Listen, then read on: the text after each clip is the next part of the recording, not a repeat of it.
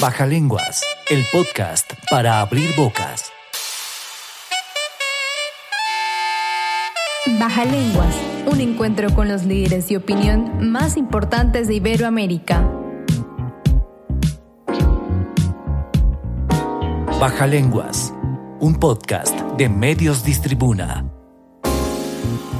Medios Distribuna es una marca del grupo Distribuna.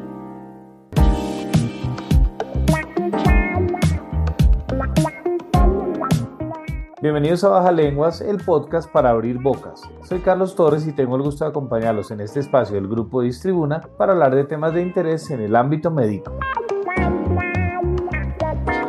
Hoy seguimos con nuestro especial de preclancia por ello nuevamente tengo el gusto de presentar desde Cali, Colombia, al doctor Rodrigo Cifuentes, profesor emérito de ginecología y obstetricia de la Universidad del Valle, profesor catedrático de la Universidad Libre, mejor educador médico de Colombia 2012, maestro latinoamericano de ginecobstetricia de la Federación Latinoamericana de Sociedades de Obstetricia y Ginecología y fellowship del Colegio Americano de Ginecología y Obstetricia. Bienvenido a nuestro podcast, doctor Cifuentes. Es un honor tenerlo de nuevo con nosotros. Muchas gracias, eh, Carlos Hernán. Para mí es un placer estar con ustedes de Distribuna y con nuestra audiencia. De verdad que el honor es nuestro, doctor. Bueno, vamos a seguir hablando entonces de preclancia. Hoy vamos a hablar específicamente de dos aspectos, doctor, de la epidemiología y de los factores de riesgo de la preclancia. Entremos entonces en materia, doctor. ¿Cuál es la prevalencia de la preclancia en nuestro país y cómo estamos comparados con otros países de la región? Bueno, voy a empezar la respuesta haciendo la siguiente afirmación. Hay dos tipos de mortalidad, ¿cierto? Mortalidad materna directa, que es cuando la mujer se muere durante el embarazo o en los primeros 28 días después de parto por una causa implicada al embarazo y mortalidad indirecta, que es la muerte de mujer embarazada por una causa no relacionada con el embarazo. El ejemplo clásico de mortalidad directa es la preeclampsia, porque es una enfermedad de la embarazada. Y el ejemplo clásico que le da uno a los estudiantes de mortalidad indirecta es una mujer con siete meses de embarazo, con un carro se accidenta y fallece. Ahora, la mortalidad directa en los países en desarrollo y en todo el mundo tiene tres causas importantes. La preeclampsia, que es la que hemos venido hablando, que es cuando la paciente le sube la presión en la segunda mitad del embarazo. Las hemorragias, sobre todo hemorragia posparto, cuando la paciente sangra demasiado después del parto, choquea y fallece. Y las infecciones, infecciones después de un parto, digamos, mal atendido, en condiciones de asepsia, etcétera, etcétera. Bueno, entonces, ahora, la principal causa de muerte en el embarazo en los países en desarrollo es la preeclampsia.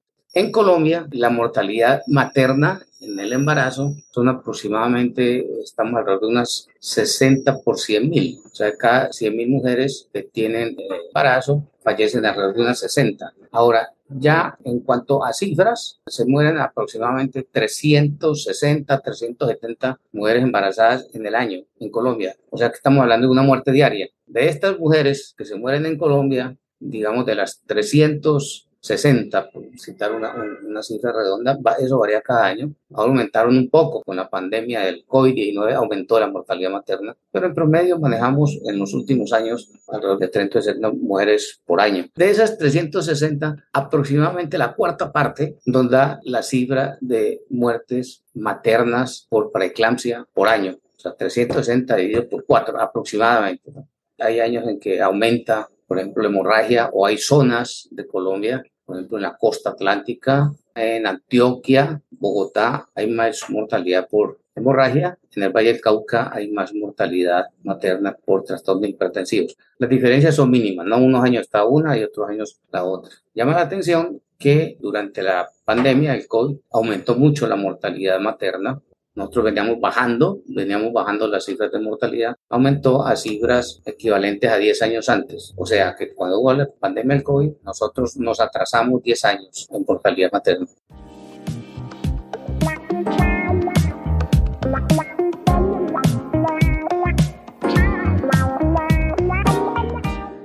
Doctor Cifuentes, ¿cómo estamos comparados con otros países de la región? Bueno, depende. Si lo vamos a comparar con el país más desarrollado de América Latina, que es el que muestra, porque el indicador de mortalidad materna es un indicador que en todo el mundo se acepta como un indicador de desarrollo de un país, ¿no? entre tantos indicadores que hay, la mortalidad materna. A medida que un país se va desarrollando, la mortalidad materna va bajando. Entonces, en América Latina, el país que menor mortalidad materna tiene y es el más desarrollado es Uruguay. Tiene las cifras más bajas. Andan alrededor de una cifra. O sea, la mortalidad materna nuestra son dos cifras, ¿cierto? Son 55 por 100 mil. Uruguay anda alrededor de una cifra, estamos hablando 8, 9 muertes maternas por 100.000. Es el país que menos mortalidad tiene en la región. Los que más mortalidad tienen, o sea, que van adelante de nosotros en mortalidad materna, está Bolivia, está Perú. Bueno, entre los que me acuerdo, esos son los dos que nos llevan la, la delantera a nosotros en mortalidad materna. Tienen más muertes maternas que nosotros. Los que menos mortalidad materna tienen en América Latina está Uruguay en primer lugar, después está Costa Rica, después viene Cuba. Bueno, esos son los tres países que menos mortalidad materna tienen.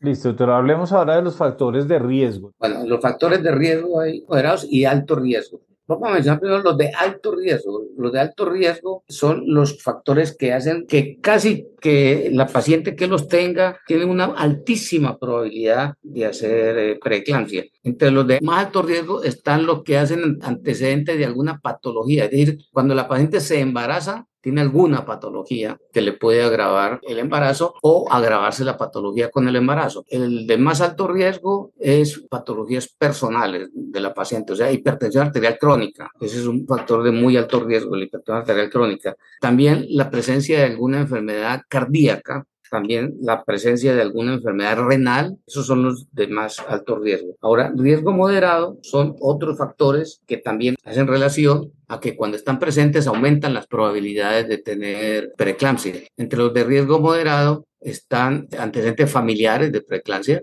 De hecho, ya hablamos la vez pasada de, que esta es una enfermedad genética.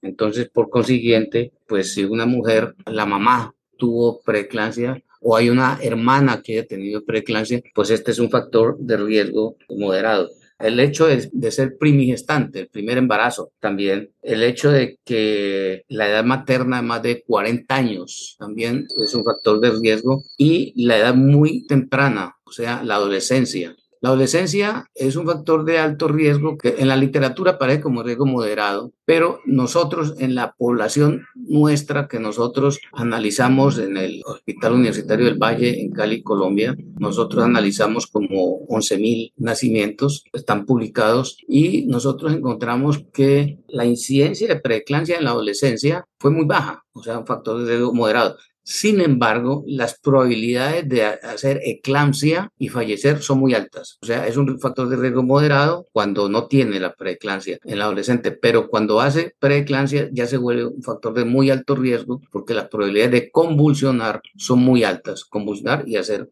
un accidente cerebrovascular, quedar en coma y fallecer. Otro factor de alto riesgo moderado, pero que la literatura cada vez nos está haciendo más publicaciones a medida que se estudia más estas pacientes y se investiga más, es el índice de masa corporal por encima de 30, o sea, la obesidad. Ese es un factor de muy alto riesgo hoy en día. En la literatura todavía figura como riesgo moderado, pero las últimas evidencias publicadas en un par de años atrás nos hablan que la obesidad es un factor de muy alto riesgo. Pero, como le digo, figura aún como riesgo moderado. El intervalo intergenésico mayor de 10 años también, cuando la finalización de un embarazo y el actual han transcurrido más de 10 años, ese es otro factor de riesgo moderado. Las de riesgo alto, pues el factor de riesgo más alto es enfermedades autoinmunes, la enfermedad renal que mencioné, la diabetes, es otra cosa, pues que tenemos una epidemia de diabetes en el embarazo. Yo hago control de, manejo una clínica de embarazo de alto riesgo y ya es el 10% de las pacientes son diabéticas, de las pacientes que remiten a esa clínica.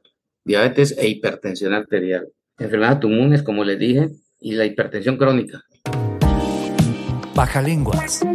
El podcast para abrir bocas.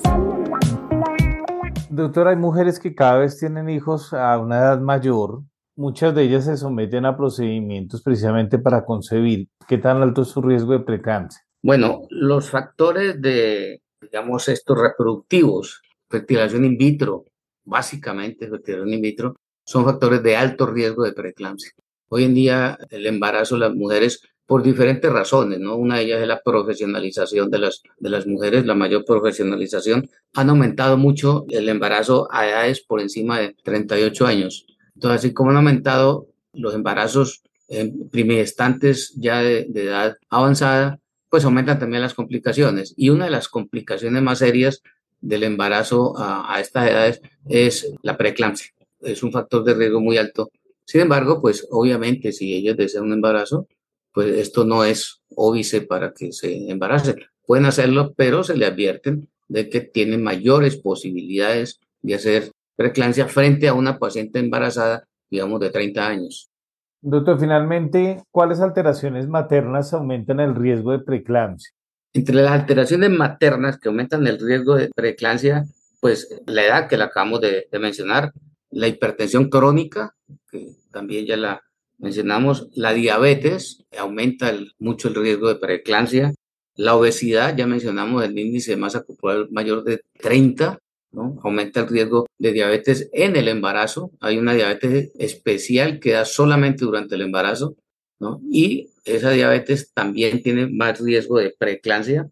Bueno, y las enfermedades que ya mencioné crónicas, como enfermedades renales, etcétera, son enfermedades maternas que aumentan mucho el riesgo de preeclampsia. Vale la pena destacar que cuando uno habla de antecedentes personales o enfermedades de la mujer embarazada, esas pacientes, la mayoría de los factores que tienen son factores de riesgo alto. Cuando uno habla de antecedentes familiares, son factores de riesgo moderado. Sin embargo, hoy en día para la prevención, que creo que es el, próximo tema que vamos a hablar, uno es bueno clasificarla en riesgo moderado y alto riesgo, porque la prevención es un poco diferente en este parte de pacientes dependiendo de los factores de riesgo que tengan. Y destacar de todos los factores que mencionamos, queremos destacar dos muy importantes. Quiero destacar dos muy importantes. Uno es la obesidad. La obesidad es, es, una epidemia grave que predispone a preeclampsia en el embarazo y no solamente a eso, sino que también predispone a diabetes. Y además, estas pacientes que hacen preeclampsia obesas tienen una alta probabilidad de seguir con hipertensión crónica después de que pase el embarazo.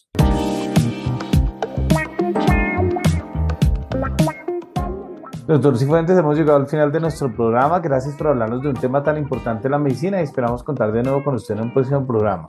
Con mucho gusto, Carlos. Yo le agradezco mucho a, ustedes de Distribuna que siempre me han colaborado en difundir este tipo de conceptos, patologías agradezco que me pongan en contacto con los demás colegas que por diferentes razones no están obligatoriamente actualizados y pues esta es una manera de tomar algunas cápsulas que son muy importantes para su práctica profesional. Claro que sí, doctor. Muchas gracias por su tiempo y los esperamos de nuevo muy pronto en otra edición de Baja Lenguas, el podcast para abrir bocas. Baja Lenguas, el podcast para abrir bocas. Baja Lenguas. Un encuentro con los líderes de opinión más importantes de Iberoamérica. Baja Lenguas. Un podcast de Medios Distribuna. Medios Distribuna es una marca del grupo Distribuna.